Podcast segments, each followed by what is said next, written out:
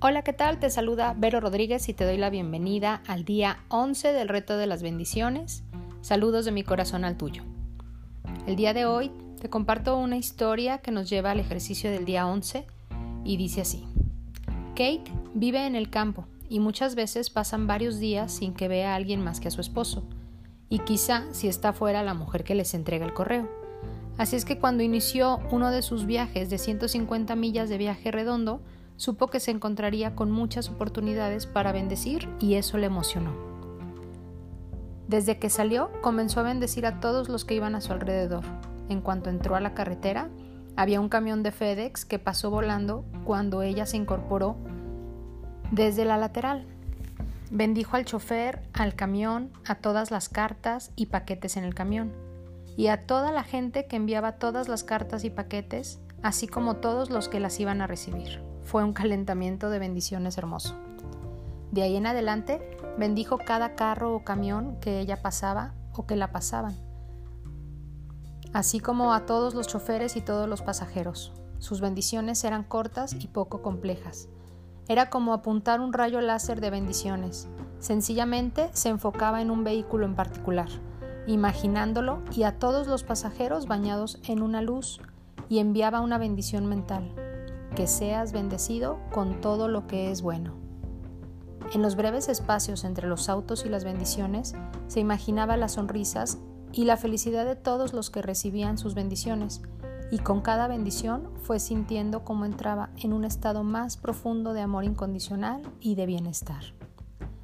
Eso es lo que más le gusta al utilizar su tiempo de manejo, bendiciendo a todos a su alrededor. No sucede nada ostentoso o ultrafenomenal, cuando menos no le ha sucedido nada así, como resultado de esas corridas de bendiciones ocasionales. Lo que sí es que le sirve para llevarla a un estado de conciencia de mayor felicidad, y eso es suficiente para Kate.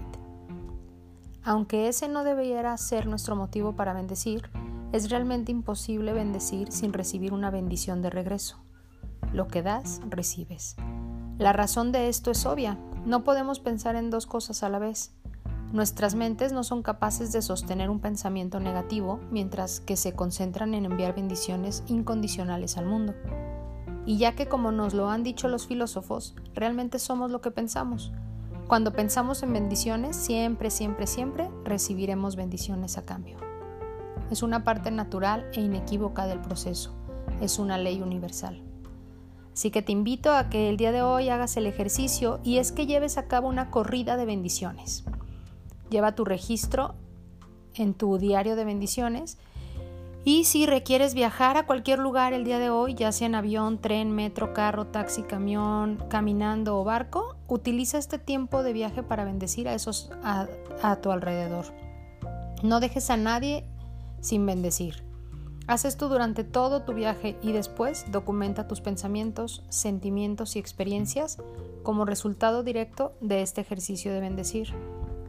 Si no tienes que ir a ningún lugar el día de hoy, entonces simplemente guarda este ejercicio para cuando lo hagas y mientras tanto bendice tu hogar, tu vecindario, tu comunidad, tu región, tu país, tu mundo y todos en él. Entonces registra los resultados en tu diario de bendiciones.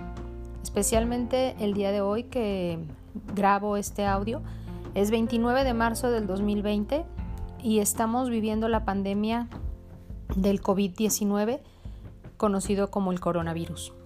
Como ustedes saben, yo soy de México, el estado en el que vivo, Jalisco, es uno de los que más casos ha presentado y apenas el día de ayer se, se hizo nacional el quedarnos en casa.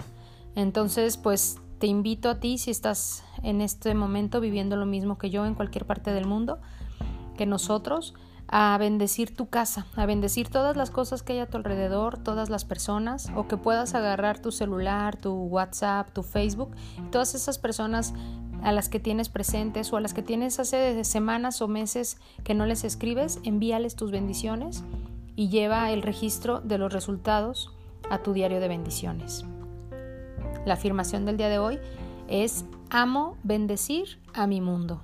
Y la frase del día es el hombre que siembra pensamientos y acciones equivocadas y le reza a Dios para que lo bendiga, se encuentra en la posición del granjero que, habiendo sembrado cizaña, le pide a Dios que le permita cosechar trigo. Esta frase es de James Allen y bueno, nos invita a tener cuidado con nuestros pensamientos y acciones para no pedir bendiciones eh, si estamos en una oposición, en una falta de congruencia, ¿no? No podemos sembrar cizaña y querer cosechar trigo. Así que recuerda que siempre es mejor bendecir y todo está bien. Cuídate, bendiciones y hasta pronto.